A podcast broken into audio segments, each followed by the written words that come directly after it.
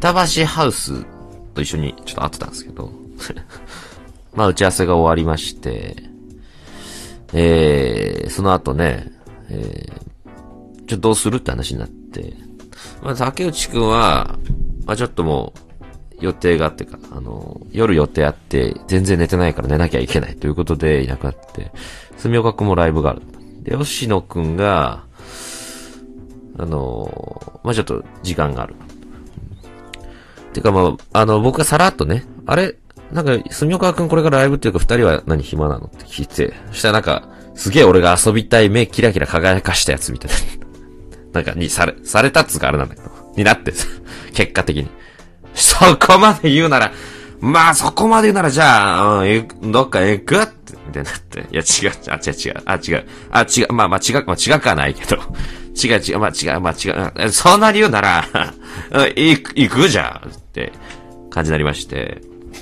で、あの、板橋ハウスの作家にね、加藤くんっているんですけど、加藤くんも空いてます。で、じゃあ3人でちょっとなんか、移動会行こうなったんですけど、何する？ってなってですね、というかもう、その出発する時点で吉野くんの行き先は決まってたんですよね。何したいっていうのが決まってたんですよ。吉野くん今、バッティングセンターにめちゃくちゃハマってんのね。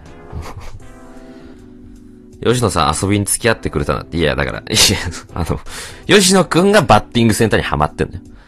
で、俺別に全然バッティングとか野球とかね、あの、できないですから、いやー、ちょっとまあまあでもやってみて楽しいから、つって、あ、分かった分かった行きましょうってなって、そまあバッティングス、まあその新宿駅にね、まあ移動しまして、某バッティングセンターがあるんですけど、まあそこに行くまでの過程でさ、もうバッティングセンター2期コントがずっと始まってるわけね。彼の中でね。お前らはバッティングセンターやっとだろ？ねえだろ？バッティングセンターの歩き方教えてやるよ。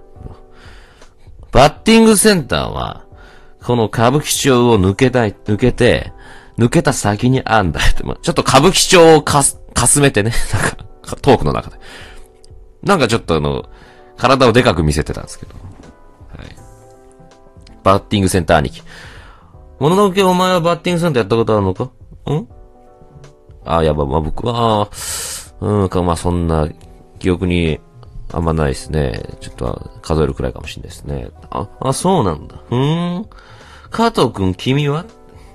僕、関東大会出てます。野球部で関東大会でした。加藤くん。そんな感じであの、えー、バッティングセンター着きましてね。えー、まあ、バッティングセンターに入ったらですね、人は平等ですよね。あの、加藤くんも俺も吉野くんもそこそこ当たんのよね。ああ、なんか楽しいね。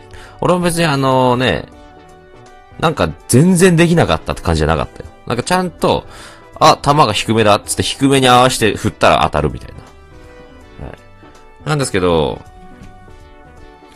えー、バッティングセンターって、マンネリ化すんのね、あれ。バッティングセンターって飽きんのよね。まあ、吉野くんは全く飽きちゃなかったんだけど、俺はあの、だんだんこう、やっぱ、作業みたいになってくるんだな。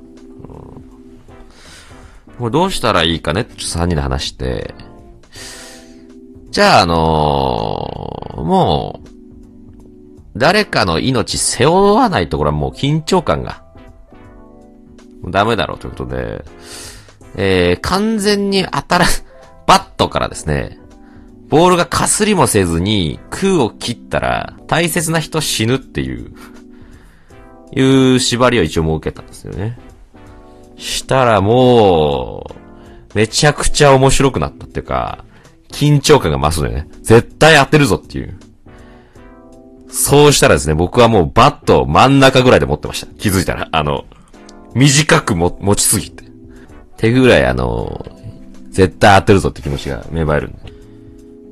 大切な人誰ですかって、あの、俺は一回あの、10、えー、20球あるんですけれども、ラスト2球の、最後の2球目で 空振りまして、親父って叫びました、俺は 親父でした。そしたらあの、吉野くん、あの、親父いないから、大切な人を親父って珍しいってよくわかんないこと言ってましたよね。一般的には大事だろうと